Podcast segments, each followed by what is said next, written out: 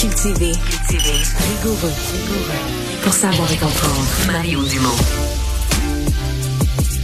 Bonjour tout le monde, bienvenue à Cube. Bonne fin d'après-midi pour ceux qui nous regardent en, ou nous écoutent en direct. Euh, je vous parle tout de suite de Costco. Quand vous pensez à un géant comme ça, puis vous vous intéressez un peu aux compagnies, ou même si vous des fois acheter des actions sur le marché boursier, on se demande, on se demande toujours, une compagnie comme Costco, ça peut-tu encore vivre de la croissance? À un moment donné, si tu regardes ça, t'habites en banlieue de Montréal, je peux te dire, il y en a partout des Costco, sont déjà établis partout, les stationnements sont déjà pleins. Euh, ben, il y en ouvre encore au Québec, il va en ouvrir un à Rimouski, mais c'est pas ça dont je vais vous parler aujourd'hui. Euh, il y en ouvre un, il y en a ouvert un au cours des dernières heures en Chine, dans le sud de la Chine, à Shenzhen. Euh, pas loin d'Hong d'ailleurs, ce qui fait que je pense qu'il y a des clients d'Hong qui peuvent avoir le goût de traverser.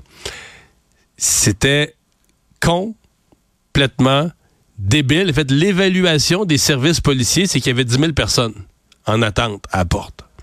Alors, pour vous donner une idée de l'intérêt, en fait, ça fait, c'est drôle, ça fait un peu penser à l'ouverture d'un McDo, du premier McDo en Russie. On est revenu en arrière parce que là, avec Poutine, euh, la, Russie a plus de McDo. McDo a fermé tous ses restaurants en, euh, Russie. Mais euh, oui, donc une compagnie comme Costco continue de gagner des clients.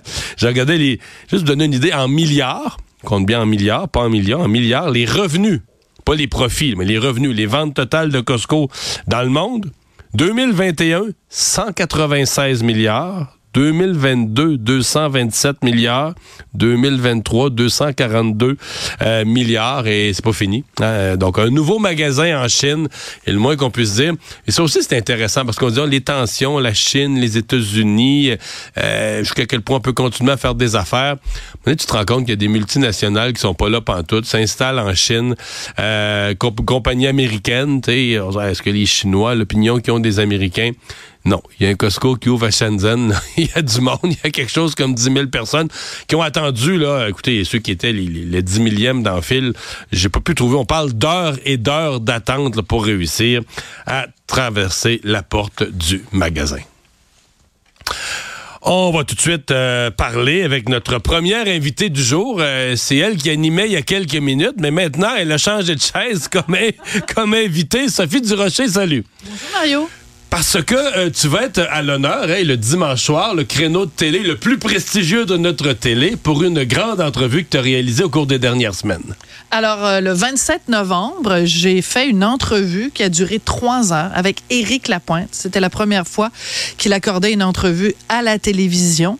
Euh, ouais, c'est pas monsieur, je parle de ma vie partout, là. Et là, là, non, pas vraiment. D'autant plus que c'était la première fois en quatre ans, donc depuis 2019. Toutes les controverses. C'est la première fois qu'il parle depuis qu'il avait été arrêté par la police et accusé par la suite de voie de fait simple sur une femme. Un an plus tard, en 2020, il avait plaidé coupable à ces accusations-là et euh, par la suite, un juge donc euh, lui avait euh, accordé une absolution conditionnelle. De conditionnelle à quoi? Il fallait qu'il garde l'ordre, il fallait qu'il verse un, un, certain montant à des groupes de femmes, il fallait qu'il entreprenne une thérapie et il fallait qu'il ait présenté des remords sincères. Donc, depuis ce temps-là, pas de conférence de presse, pas d'entrevue, ni il avait donné, Il avait donné une, courte entrevue à un collègue du Journal de Montréal, Journal de Québec, au moment où il a lancé, euh, en septembre de l'année dernière, euh, un nouvel album. Euh, mais c'était sa première entrevue télé. Donc, c'était hyper important de savoir qu'est-ce qui s'est passé dans la tête et dans la vie d'Éric Lapointe depuis que son monde s'est écroulé donc le euh, au mois de septembre 2019 et surtout de comprendre quel est le processus parce que tu le sais, on vit dans une société de droit. Donc, il y a des accusations, il aurait pu choisir de plaider non coupable, en quel cas il y aurait eu un procès. Il a choisi de plaider coupable. Qu'est-ce qui s'est passé dans sa vie depuis ce temps-là? Quel cheminement il a fait? Quel travail sur lui il a fait? Et c'est de ça qu'on a parlé excuse-moi, pendant trois heures de temps avec Mais de, l'événement lui-même, l'arrestation, l'avant, On a parlé de tout ça. On a parlé de tout ça. On a Parce que c'est pas un parleux, là. Non, oh non, ça, c'est pas un parleux. Mais là, il s'est assis devant toi. Et on a parlé du jour avant, on a parlé du jour même, on a parlé des jours suivants et des semaines qui ont suivi. On a fait ce qu'on appelle en anglais, excuse-moi de, de, parler en anglais, mais du play-by-play, vraiment comme quand on fait, quand séquence on regarde... par séquence, séquence comment par ça s'est séquence. vécu. Exactement. C'était important parce que c'était important de faire une entrevue factuelle. Moi, je suis pas là pour juger, dans le sens que je suis pas là pour faire le procès d'Éric Lapointe. Je suis là pour que... La, la- la justice a fait sa job. La justice a fait son boulot. Certains sont pas d'accord, évidemment, avec la décision de justice. Je lui ai aussi posé la question à Éric Lapointe.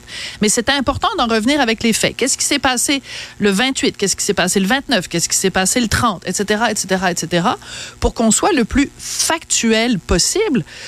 Parce que après, les gens qui vont avoir entendu l'entrevue dimanche soir à 8h30, ils vont pouvoir se faire eux-mêmes l'opinion. Lundi de matin, dire- lundi matin, tout le monde parle de ça au bureau. à la là. machine à café, devant la machine, euh, devant la machine à, à eau, là, tout le monde va parler de ça parce que les gens vont pouvoir se baser sur des faits. À un moment donné, pendant l'entrevue, il y a un grand écran. L'entrevue a été faite au studio Melz.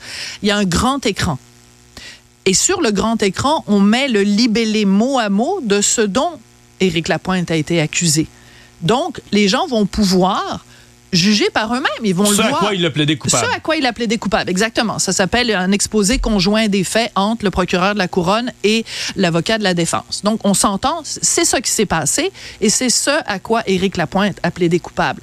Donc, les gens vont entendre Éric Lapointe se prononcer là-dessus, expliquer comment il en est arrivé là, expliquer le processus qui a mené à ça et il va il s'est excusé profondément auprès de la victime, auprès de son entourage et après ça va être à monsieur et madame tout le monde au Québec de se dire basé sur les faits tels qu'ils ont été présentés dimanche soir à TVA, est-ce que moi en mon âme et conscience ça me tente d'aller voir un spectacle d'Éric Lapointe? Est-ce que ça me Oh, tente oh, d'acheter son disque? ouais. Est-ce que ça me tente d'entendre sa musique à la radio? Toutes ces questions-là, les gens vont pouvoir y répondre, mais basées sur des faits, Mario, pas sur Hey, moi, je pense que, puis mon opinion, puis lui, c'est un ci, puis c'est un ça. Attends, asseyez-vous et regardez les faits, puis après, vous faites votre opinion. Sur ça, précisément, Sophie, pardonne mon ignorance. J'ai- perdu le fil un peu, puis c'est pas des affaires, les affaires culturelles que je suis de si près. Mais aujourd'hui, là, à l'heure où on se parle, janvier 2024, est-ce qu'il tourne à la radio, dans toutes les radios? Est-ce qu'il est boycotté par certaines? C'est quoi le statut? Excellente. Moi, je, je le sais pas, Oui, sincèrement. oui, mais je- c'est une excellente question. Alors, la réponse, elle est très simple. Euh, la plupart des stations de radio montréalaises sont très frileuses à l'idée de faire jouer du Éric Lapointe. En région, il y a vraiment pas de problème.